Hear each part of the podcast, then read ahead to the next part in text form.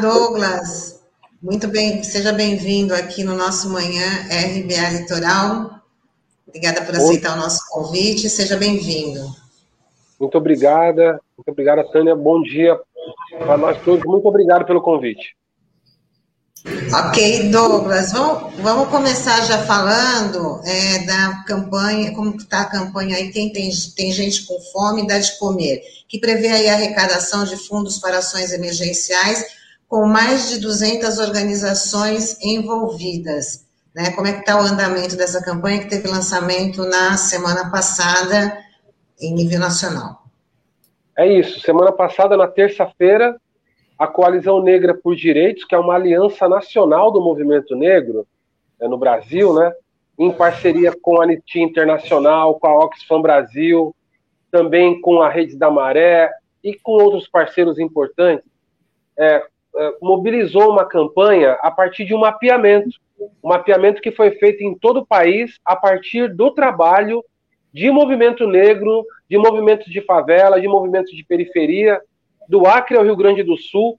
A partir desse mapeamento, nós chegamos no número de 200, quase 223 mil famílias e colocamos no ar uma campanha super audaciosa, né?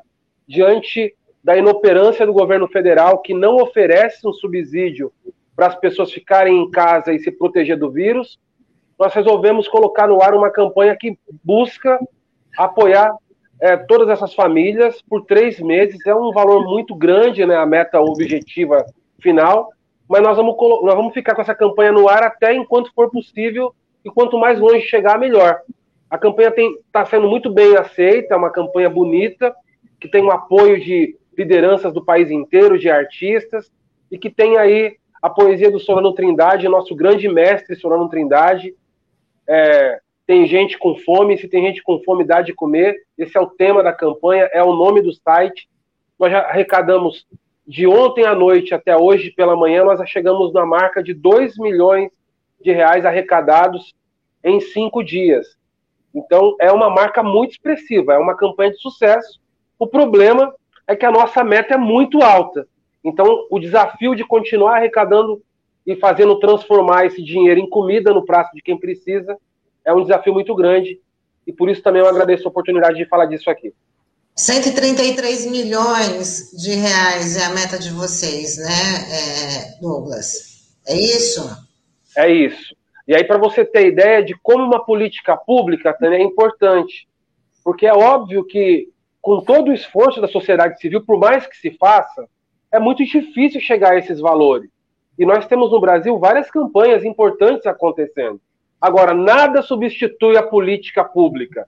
Nada substitui a ação do Estado, que ela sim conseguiria chegar nos cinco, nos, em todos os cantos do país e matar a fome das pessoas. Então, paralela à campanha, a nossa luta política para dar fim a esse governo genocida, a nossa campanha política e a nossa ação política para pressionar o Estado, os governos em todos os níveis, municipal, estadual, federal, para que os governos acudam à população, ela continua, essa pressão não para.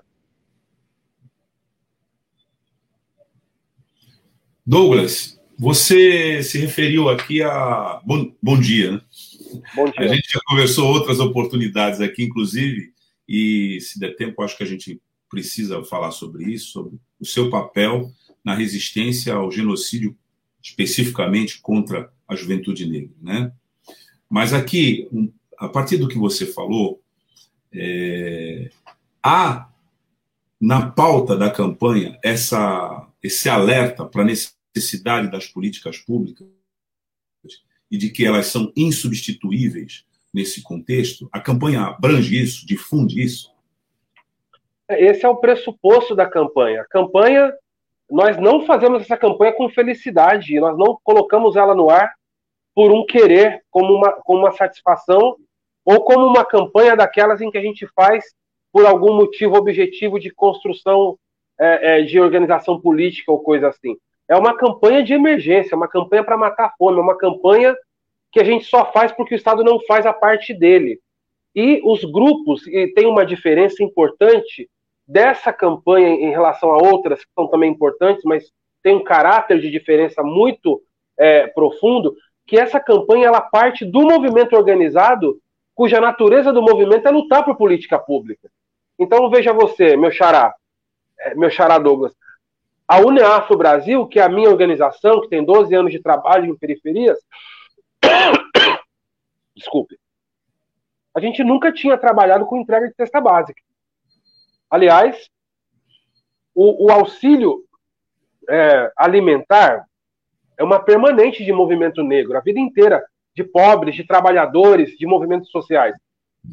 Nós crescemos e fomos educados em comunidades em que um ajuda o outro. Desculpa, gente, tô com uma coisinha na garganta aqui. Então, é, mas, mas foi uma novidade a, o trabalho de auxílio nesse nível, de buscar a cesta básica de maneira deliberada para grande contingente de pessoas. No ano passado, a Uneafro atendeu quase 10 mil famílias por meses seguidos pela emergência do assunto. a nossa existência na comunidade sempre foi a luta de, por política pública. E nós somos levados pelo contexto à obrigação moral de também constituir ações de auxílio, é, de apoio físico, material para a sobrevivência das pessoas. Isso diz respeito ao agravamento da situação política, social e econômica do país. Mas esse é o pressuposto da campanha. A política pública é fundamental, mas também é verdade que a gente não pode cruzar os braços e esperar ela acontecer. Né? Douglas, bom dia. Eu queria te perguntar um, um, fato, até uma imagem que está no teu Twitter, que é uma imagem bastante que a gente elucida bem esse momento que a gente está. Parece um homem branco correndo um, com um perfil atlético e ali um negro com na bicicleta fazendo entrega, né, trampando literalmente. Isso escancara é, o que foi revelado até nos últimos dias aí, né, que a pandemia de Covid-19 ela acaba matando, infectando mais os negros do que brancos, né? Como é que você vê isso e a interpretação disso, que é algo que parece ser tão claro para a sociedade, mas parece que infelizmente as pessoas não enxergam esse tipo de realidade. Queria que você fizesse um breve comentário sobre isso. Sim, eu estava vendo agora, muito obrigado pela pergunta, essa imagem está no meu Twitter, arroba Negro Belchior, e é uma fotografia, infelizmente me foge agora o autor da fotografia, que sem dúvida ela é um, ela é uma síntese do que significa a pandemia no Brasil. Mas não é só no Brasil, né? No ano passado repercutiu muito, logo no começo do ano, em meio à pandemia, até o meio do ano, a informação de que a pandemia atingia muito mais os negros nos Estados Unidos, né? E a gente denunciava isso aqui. Obviamente, isso chegaria e o vírus que é letal, mortal e que deveria ser assim para todos os seres humanos, afinal de contas, somos todos seres humanos é, é, é, é, expostos a uma doença letal, mas ele, ele vai atingir deliberadamente, ou vai atingir, atingir preferencialmente um segmento específico da, so, da população. E por quê? Não existem motivos biológicos para isso, os motivos são sociais, certo? Então a população negra é aquela que mais se infecta, é aquela que tem menos acesso a recursos de tratamento, é aquela que mais morre, e quando tem vacina, é aquela que é menos vacinada porque é um, é um outro dado da semana passada é esse, que do, do, do, da pouquíssima contingência de vacinas que o Brasil teve acesso, negros são menos da metade do que os brancos vacinados. Como é que a gente explica isso? Que os negros são maioria da população e são maioria daqueles também que conformam as faixas de prioridade em, é, é, de idade. Então, só é possível explicar isso porque as relações todas e a métrica é, usual das relações humanas, ela é absolutamente influenciada pelo racismo, não é? E a gente denuncia isso desde o começo. Se vocês é, se, se aterem ao, à formulação do pedido de impeachment que a coalizão Negra por Direitos protocolou em agosto do ano passado, a nossa formulação é, é, é de denúncia do governo por genocídio é, o debate sobre genocídio em relação à pandemia ganhou força do final do ano para cá. Mas a gente já acusava o governo. Por quê? Porque o genocídio é, no conceito internacional, a ação deliberada ou não de um governo que tem como resultado a tortura, a morte, o extermínio de um segmento específico da, da população. E já é assim, naturalmente, pela natureza do Estado brasileiro, a nossa denúncia é de genocídio negro por parte do Estado, e de pior, de, de, dependendo do governo que está vigente naquele momento, daquele Estado que já é genocida. Então nós temos um, uma confluência é, desgraçada acontecendo, porque nós temos um Estado de natureza genocida, que coloca políticas é, genocidas em prática historicamente, aliada a um governo que é explícito e radicalmente racista e genocida. E essa, então essa confluência gera o que nós estamos vendo exatamente nesse momento do Brasil. Douglas, a, a Cidinha, eu queria até que o Thay colocasse aqui pra, na, na nossa tela a pergunta da Cidinha, como as regiões podem se inserir na campanha para atender localmente? Lembrando que a Cidinha, do coletivo Maria Vai com as Outras, e ela já, esse coletivo já mapeou as mulheres que foram atendidas no ano passado, né? Então, para poder ser inserida dentro dessa campanha. Então, eu queria que você respondesse aí a pergunta dela, por favor. Cidinha, grande companheira, com seu coletivo compõe a Coalizão Negra por Direitos e nos ajuda a construir essa ação nacional. A nossa campanha, ela parte de um mapeamento. Então, a princípio, é, os seus resultados serão todos dirigidos para esse mapa que já existe, né? Ou seja, esse mapa de famílias que já existe.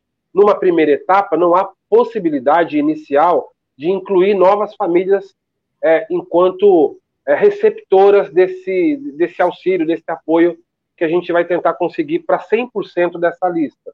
É muito difícil atingir, mas nós vamos tentar seguir o máximo possível de famílias que estão mapeadas. Agora, a campanha ela tomou uma dimensão enorme no país e ela tem um, um efeito na região, na cidade, no local. Então, os grupos, os coletivos podem se unir à campanha e construir ações locais, sensibilizar através da própria campanha empresários locais, comerciantes e a própria comunidade, no sentido de gerar doações.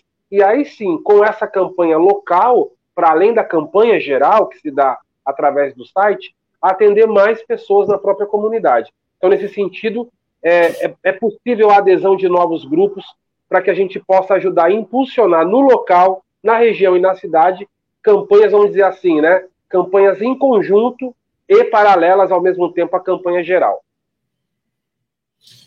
Douglas, então a campanha, na verdade, é resultado de um conjunto de instituições que lançaram um programa comum para a sociedade nessa nesse momento em que a gente tem a urgência né, da insegurança alimentar, ou seja, da fome instalada em vários pontos do território por conta da política do governo federal. É isso, né? Um, é um esforço de várias entidades nesse sentido. Exatamente isso. A, só a coalizão congrega 200 organizações, mas tem a parceria de outras nove instituições, organizações da sociedade brasileira, é, e a presença da Anistia Internacional, da Oxfam, do Instituto Etos, do Nossas, do Orgânico Solidário. A gente vai é, também, com esse recurso, buscar fortalecer as redes de alimentação orgânica, as redes de é, é, é pequenos agricultores, do MST, de diversos grupos no país inteiro, para fazer chegar alimento saudável né, para essas famílias e também para fortalecer a produção e as famílias produtoras, né, desse alimento fora, fora aí, aonde a gente conseguir, a gente vai tentar furar a lógica das megacorporações de alimentos, né? Ou seja, também usar esse recurso para fortalecer o nosso campo na, de produção de alimentos saudáveis. A Cidinha está dizendo aqui que a campanha da Baixada pela Vida, né, que foi no início da pandemia, já está completando um ano, atendeu cerca de 2.500 famí é, famílias e 10 mil pessoas.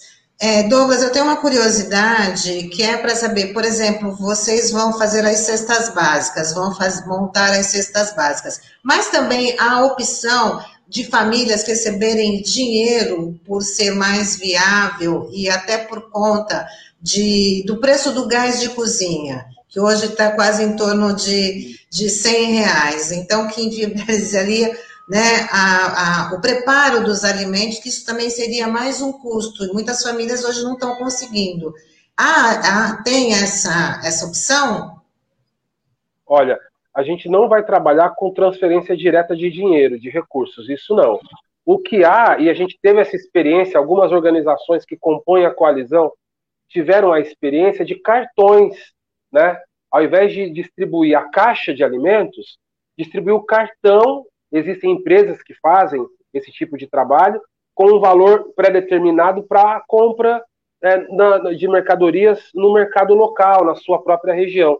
Isso é uma das opções, é uma possibilidade, mas a gente, claro, tem uma, um, um grupo, um grupo de trabalho de logística que está pensando isso para fazer chegar no país inteiro nesse mapeamento é, essas doações. Então, haverá lugares em que o cartão vai ser utilizado, é bastante prático, há lugares em que ele não é possível, aí vai ser a entrega tradicional de alimentos mesmo. Bom, Douglas, a gente já está aqui é, praticamente no final né, da nossa entrevista, mas eu, como te disse no começo, você é uma, uma, um importante interlocutor na pauta né, da resistência do combate ao genocídio do povo negro, teve um papel muito importante também no Senado, tratando dessa questão, que é a legislação de exceção, especificamente na excludente de ilicitude. Né? Eu, é, que aproveitando a tua presença aqui, eu te pediria para que você nos dissesse é, como está essa pauta. A pretensão do governo de aprovar essa regra, que é uma licença para matar o povo negro, particularmente nas periferias, avançou ou recuou? Rapidamente, qual é o quadro hoje para que a nossa audiência se informe a respeito? Olha, existe o plano do formal e o plano do informal. No plano das, das formalidades, o Bolsonaro conseguiu avançar em certa medida no que diz respeito à regulamentação de posse de armas por parte dos cidadãos. Inclusive, a última, a, a última alteração dizia respeito à possibilidade de cada cidadão ter acesso até seis armas né, para o seu uso, o que é um absurdo e isso, sem dúvida, tem um impacto absoluto na sociedade à medida em que as armas começam a circular, se perde o controle de circulação, você vai ter mais armas ilegais circulando e o aumento da violência generalizada. E essas armas, muitas delas, ficam nas mãos desses, desses grupos conservadores alinhados ao pensamento do Bolsonaro, o que conforma essa história que nós temos dito o tempo todo de construção de milícias, para além das Forças Armadas oficiais, na Polícia Militar, no próprio Exército, você tem o, a, a, um exercício do governo Bolsonaro em armar os seus correligionários. E isso, sem nenhuma dúvida, trará impactos absurdos para a sociedade, ainda mais em véspera de eleição nacional, em que a gente tem aspirações golpistas absolutamente explícitas. O governo fez uma declaração ontem, é, o, o, Bolsonaro, no seu aniversário, que explicita isso. Nós temos os verde-oliva e temos vocês indicando os seus correligionários como exército. Os correligionários deles estão se armando com base na legislação que eles têm avançado no Congresso Nacional. O, é, é, o debate sobre a ilicitude na ação policial é uma prioridade do governo Bolsonaro e eles só não caminharam ou não tentaram caminhar por isso ainda, com isso ainda, porque a agenda não permitiu. Agora, existe um compromisso do Lira, presidente da Câmara Federal, de pautar é, é, essas questões, e conforme a gente se aproxima do ano eleitoral, isso vai acontecer, Douglas, é, é, inevitavelmente, são pautas que mexem com a base bolsonarista, que mexem com a paixão da base bolsonarista. Então, temas como excludente de licitude, redução da idade penal, fim do ECA, questões ligadas a mulheres, a LGBT, esses temas, eles são polêmicos e eles, e eles polemizam o debate político e colocam o exército deles na ofensiva. E isso vai ser utilizado, seja como balão de ensaio, seja para aprovar realmente. Agora, é isso, tem o um plano do formal e do informal. E do informal, a, a milícia cresce no Brasil, a polícia está cada vez mais violenta, sentido cada vez mais apta e, e livre para operar com a, com a sua prática genocida e racista. É Bom, isso. Douglas, é, a gente é, tem aqui um deadline, né? Um limite, não é isso, Tânia? Isso, o Douglas, o Douglas tem um, imagino que ele deve estar com o dia todo corrido, então deve ser uma agenda atrás da outra. E ele gentilmente atendeu aí o nosso o nosso convite para participar da, do Manhã RB Eleitoral, para poder divulgar essa campanha tão importante que ela se capilarize, né? Tem aí a, a campanha nacional, mas que outras campanhas também sigam na mesma, no mesmo rumo para atender cada vez mais e mais famílias necessitadas. Douglas, você volta para conversar conosco sobre esse tema específico que ah, é muito importante é, para a gente entender, inclusive, claro. nessa rápida resposta que você deu, você, você já indicou é, o, a importância desse tema na estrutura do que está acontecendo. Então, Exato. te pergunto, você volta para conversar com Claro, com todo prazer. É só convocar que eu estarei aqui. É um prazer falar com vocês e com o público da Baixada. Amém. Muito obrigada, viu, Douglas, pela sua participação e sucesso nessa campanha, que é uma campanha de todos. Galera, todo mundo acessa o site aí, tem gente com fome.com.br. Se tem gente com fome, dá de comer. Um é isso aí. Valeu. Até mais. A gente falou com o Douglas Belchior, que ele é coordenador da Uniafro Brasil e membro da Coalizão Negra por Direitos, falando da campanha Tem Gente com Fome, se tem fome, dá o que comer. É, queria trazer aqui para uma nota para a gente poder comentar sobre. Ah, é, peraí. Que é sobre o Rodrigo Pilha, né, que continua a luta pela libertação dele. O Ministério Público se mostrou favorável pela soltura do manifestante, que foi detido na última quinta-feira por estender uma faixa chamando o presidente de genocida no sábado, deputados de oposição protocolaram uma notícia-crime junto ao Supremo Tribunal Federal contra o uso político da Lei de Segurança Nacional. O irmão dele tem, tem dado algumas informações dizendo que é possível a soltura dele até amanhã. É o que está todo mundo aí aguardando, mas queria saber a opinião de vocês sobre mais essa arbitrariedade. É realmente é um absurdo total, né? A prisão do Rodrigo Pilha, né? Que até porque a detenção dele é, foi justificada por um outro ato relacionado em 2014, como a gente mencionou aqui na semana passada, né? E isso serve de alerta, né, para o que está acontecendo. E a gente, se a gente for fazer um paralelo aqui, é, a gente teve ano passado também um grupo grande de manifestantes fazendo arruaça na frente do STF, soltando fogos de artifício, é, todos devem se lembrar disso, e a Polícia do Distrito Federal nada fez. Então, é, são dois pesos e duas medidas para uma situação é, bem diferentes, né? Então, assim, isso a gente precisa ficar atento, porque isso ocorreu é, na capital do país, né, onde você tem uma grande visibilidade aí, né, das, dos meios de comunicação, que muitos deles estão têm suas sucursais, a sua sede ali, mas quantos ataques quanto esse, como esse daí, quantos abusos não devem estar ocorrendo por, pelo país afora, né? Porque o protesto que foi feito aí pelo Rodrigo Pilha é nada mais natural diante da, do caos que a gente tem vivido aí da economia, na condução da saúde, enfim. E isso serve de alerta para a gente, né, para os nossos parlamentares também, aqueles que têm uma visão progressista da sociedade, estarem denunciando casos como esse, né, porque certamente devem estar ocorrendo por aí. Mais especificamente, a prisão do Rodrigo Pilha envolve o uso do termo genocida para caracterizar o governo Bolsonaro. Essa é a questão.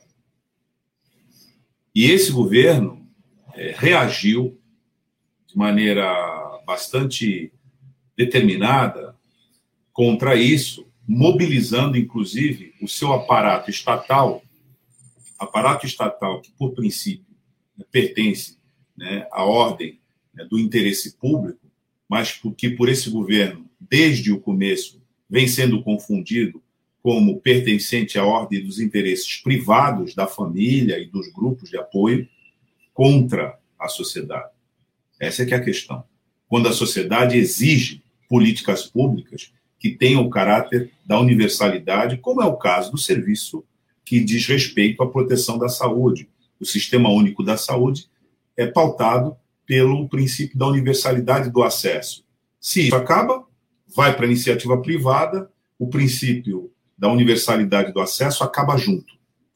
Então, a crítica que vários setores da sociedade vêm fazendo a essa orientação política, contextualizada na pandemia, esse é que é o tema. Porque se você liquida o Estado, a capacidade do Estado de atender o interesse público, prega para a sociedade que o Estado não tem que existir assim, que o mercado dá conta disso. Quando chega a pandemia e as pessoas morrem aos borbotões,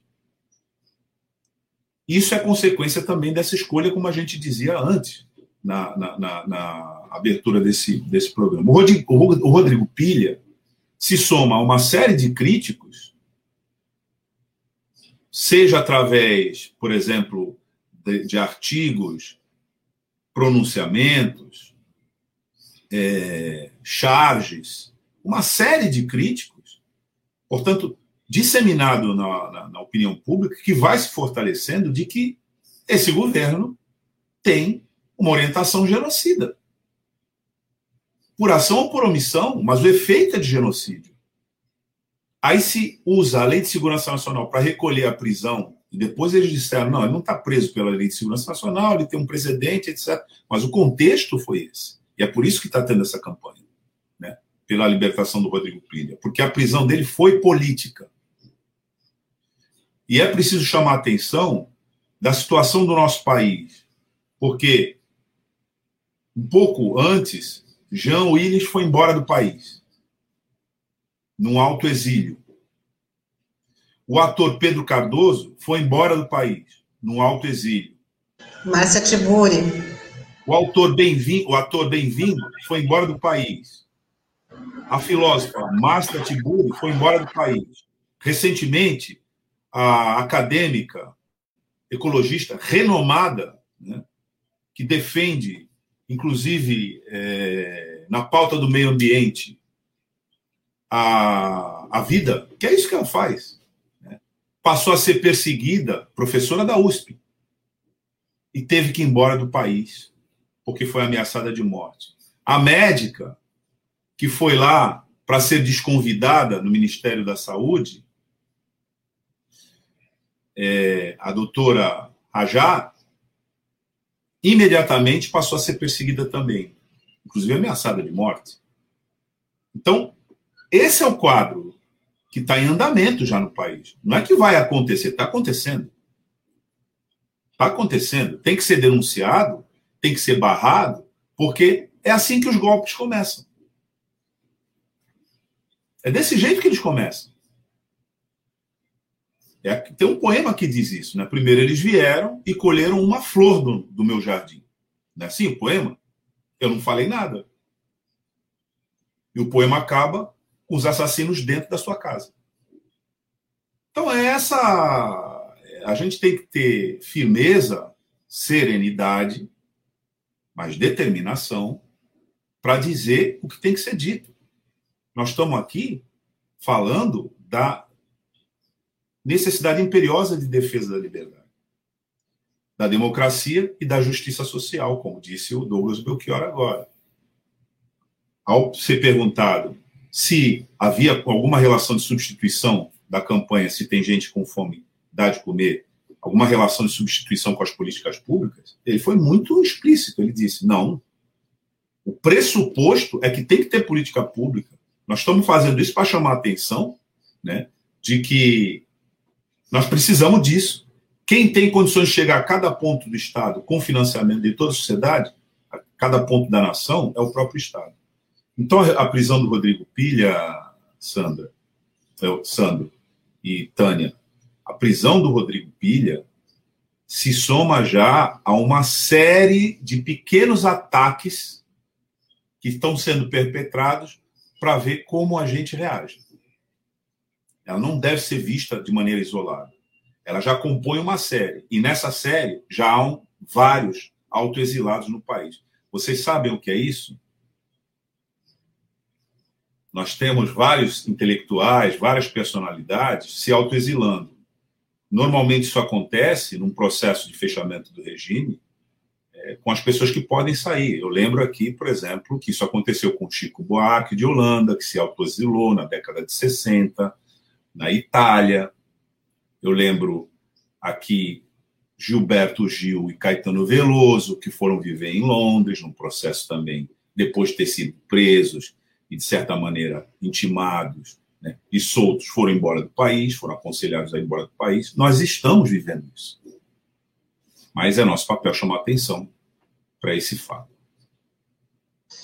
Vamos ler aqui algumas interações dos nossos internautas. É, Beto Arantes, precisa ser feito um levante popular.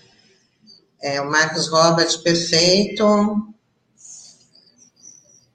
Ele, ah, ele fala, infelizmente, Douglas Martins, infelizmente, Douglas Martins, perfeito, ele quis dizer, sobre a sua, sobre a sua explicação. E o Roque Furtado fala: a classe política que foi eleita para representar os anseios do povo tem que ser menos benevolente com seus pares, principalmente o presidente, seus apoiadores e a família. Fala também que o Jornal da Manhã RBA Litoral se solidificando como importante canal de diálogo independente. Parabéns, galera RBA. É essa é a nossa proposta, né? Cidinha, obrigada, Douglas, por trazer informações sobre a campanha nacional tem gente com fome.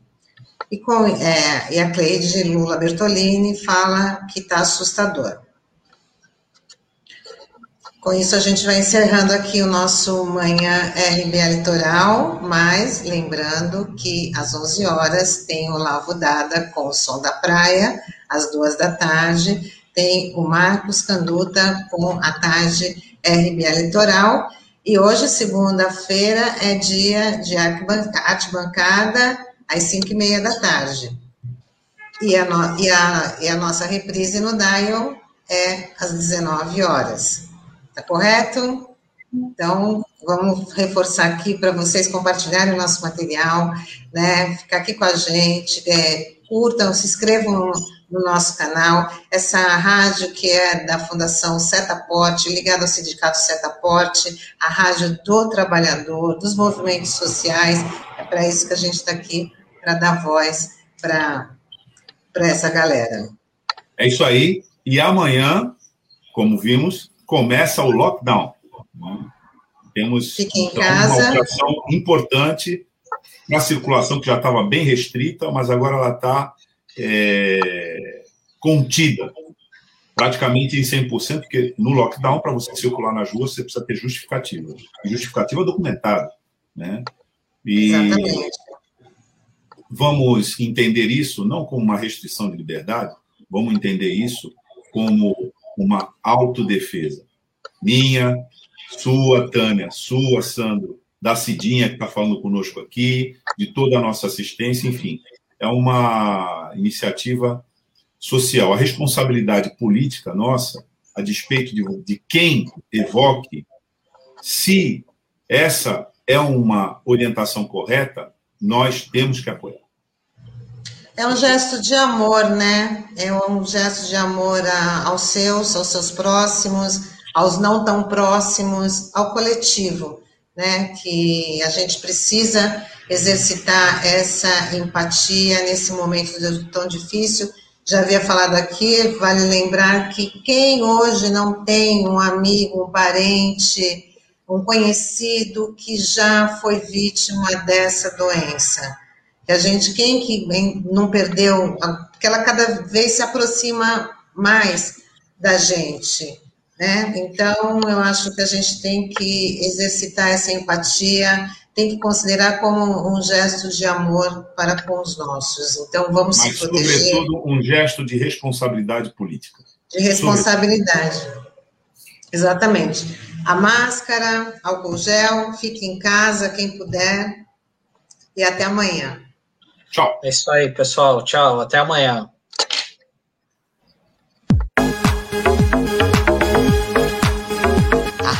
Brasil Atual Litoral é uma realização da Fundação Setaporte, apoio cultural do Sindicato Setaporte.